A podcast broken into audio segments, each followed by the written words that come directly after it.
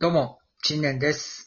今回は、ラジオトーカー自主企画、働くウィークと題して、11月21日から23日にかけて、働くをテーマにトーク配信をしていきます。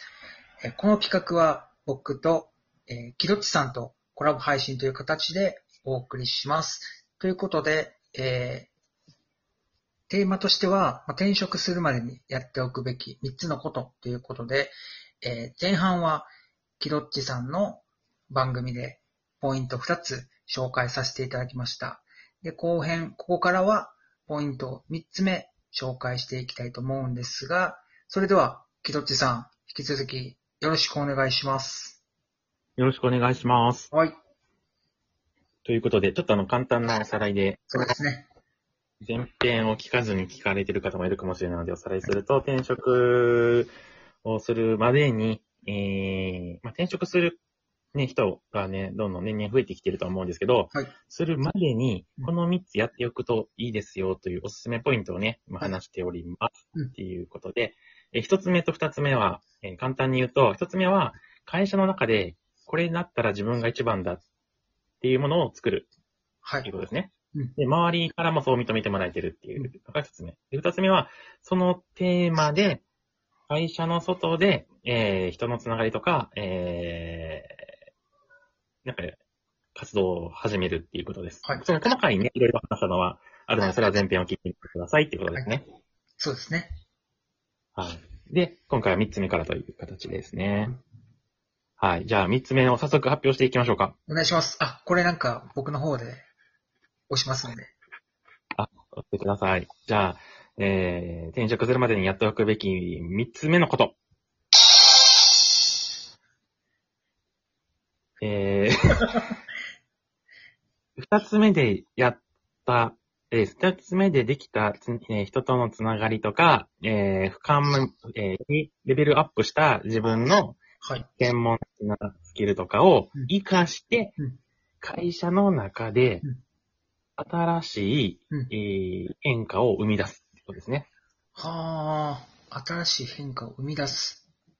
これテーマによって違うと思うんですけどはい、例えば自分の自主企画とか、なんか自主事業部を作ってみるとかでもいいかもしれないですしえーなんか新しい事業を立ち上げてもいいし、はい。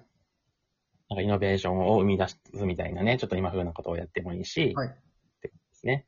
ができるように、えーすると。それは、ただ会社の仕事だけをね、えー与えられた仕事をずっとやってたら、やってたら、うんうんまあ、3年、5年、10年経ってもできなかったかもしれないけど、うんうんえー一つ目で会社の中の一番を作って、二つ目で、えー会社の外でそういう人たちとのつながりとか、テーマで深めたり、活動したり、経験値を積むことで、できるようになったことを、さらに会社の中に持ち込むってことですね。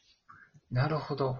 うんうんでそうすることで、えー、あなた一人では会社を通して社会に価値提供できる上限が一気に何十倍にも膨れ上がるんですよ。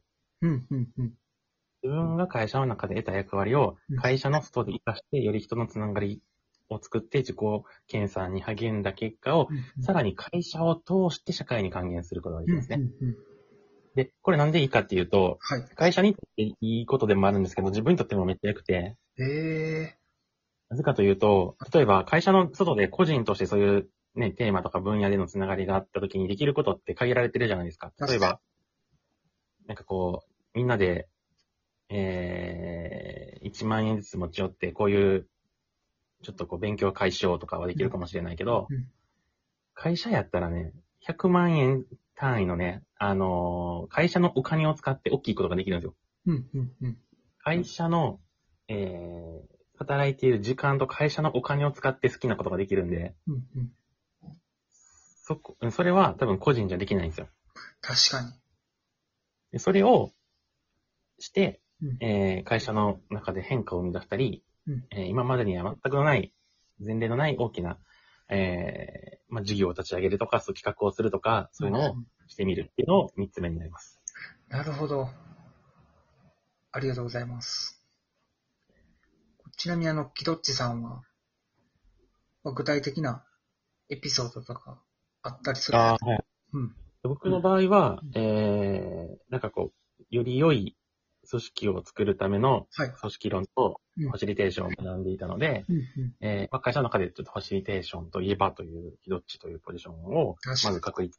で、それは、えー確立する過程の中で、社外の、なんかそういう、ね、こう、まあ、勉強とか学ぶこともそうだし、いろいろそこには時間とお金を使いましたと。うん。で、そこで、なんか少しずつ自分はさらにこういうテーマかなっていうのが深まってくるとうん、それを会社の仕事に直接活かせるんですね。うんうん。なので、ファシリテーションを使った何かこう、おワークショップの開発をしたりもしているし、はい例えば他の事業部のミーティングにお邪魔して、ちょっとお手伝いすることもしたりしてた。し、新しい仕事として、えー、僕のファシリテーションを使って、企業向けにワークショップの提案とかもし始めたりしたので、えー、そういったことって多分、普通にやってたら別に、始まってなかったじゃないですか。うんうんうん。それをやるようになったっていうのは、もう一つ、えー僕はこの1、2、3っていう3つのことをやってたからかなっていう感じがします。なるほど。で、これ多分僕だけじゃなくて、他の全ての人にも共通している3つのポイントかなっていう感じがしてます。うんうんうん確かにあの、前職では、キトッチさんに非常にお世話になってましたね。研修とか、まあ、それこそこう、何かこう、小さな打ち合わせとか、っていったところで、うんうん結構キトッチさんが入って、まあ、その、そもそもその、ミーティングの進め方みたいなところとかも、結構いろんな、今までなかったアイデアを取り込んでたような気がします。うんうんうん。そうなんです。そこがポイントなんです。なるほつまり、どういうことかっていうと、はいその会社に依存しない人になるっていうことなんですよね。ど。なるほど。えー、なんかその会社がありきでしか仕事ができない人になるんじゃなくて、うん。あなた自身にスキルと経験と知名度があるあるから、うんその会社の中にいることによって、より相乗効果があるうーん、まあ、めっちゃわかりますね、それ。うん。し、えー、その人もその会社の中で働くことでできることがうん。増えていくし、会社もその人だからこそ、より価値が上がっていくっていううん。うん。うんことができるので、えー会社に依存しなくて済む。つまり、じゃあ、会社の、例えば週5日フルタイムで働いてました。まあ残業も、まあ少しありました。うんで、えー転職したいなと思って、いきなり転職先を探すんじゃなくて、今の1、2、3の3つのことをやってたら、うん。うん。例えば転職するって言っても、えーもしかしたらその会社とのや契約を週5日から週2日とかに減らして、うん。うん。残りの週3日で別のことをするとかを交渉できるかもしれないですよね。なるほど。うん。うん。で、もし、あの、ま、思いっきりチェンジするんだってなったとしても、えー、そういう風にしていると、うん多分、なんていうのかな、こう、もっといい転職の仕方がうん。うんできるのかなっていう。感じがありますね。まあ、確かに社外でもつながりうがんね、できてるっていうことですもんね。うんでこういう風な人の転職できる特徴は、うん。Twitter とか Facebook とか SNS で、うん。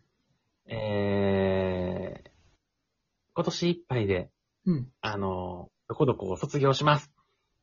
はい。来年からは全く未定なので、はい。えー、何かお仕事があったら、はい。紹介してください、笑いみたいなのを投稿すると、はい。それで仕事が決まるっていうタイプはこういう人ですね。えーなるほど。そう面白いですね。木戸地さんはそういうことはしなかったんですか？いや、僕はね、あの、友達が少ないので。あとね、あのーこれ僕、陳年さん、陳年の枕話さんとの初めてのコラボトークでも言ったと思うんですけど、はいあの、自分の中の、こう、存在目的みたいなものを答えにする中で、っていうのと、あと自分の人生のフェーズの中で、はい。えーすぐに大きな契約をしない時期っていうね、えーいうテーマがああったので、はいっていうのはなんか自分の中で変化し続けていく時期なので、うん。うん。えー大きな契約とか大きな買い物は、うん。まあ避けるべきっていうね、あの、行動指針があったんですよ。うん。うん。へえ。で、正社員で働くっていうのは、まあ雇用契約を結ぶってことじゃないですか。確かに。週5日やし、はい。やっぱり引っ張られていくので、はい。えーそういうのは、僕の中で大きな契約になるなと思ったので、あの、基本的にはその週5日どこどこ正社員で勤めるみたいなところは、まあ、選択肢としては、えーないとなるほど。